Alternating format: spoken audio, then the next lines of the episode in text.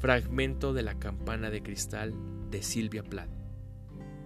Al principio yo no sabía que era un hipócrita, por supuesto. Pensaba que era el chico más maravilloso que había visto jamás. Me pasé cinco años adorándole de lejos antes de que se dirigiera a mirarme. Y después llegó una época preciosa en la que seguí adorándole y él empezó a fijarse en mí.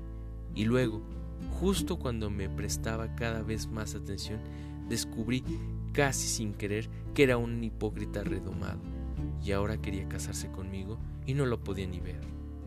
Lo peor de todo fue que me quedé con las ganas de decirle a la cara lo que pensaba de él, porque pilló la tuberculosis antes de que se me presentara la ocasión y ahora tenía que seguirle la corriente hasta que se curara y pudiera dejarle caer en verdad pura y dura lo que es mi sentir.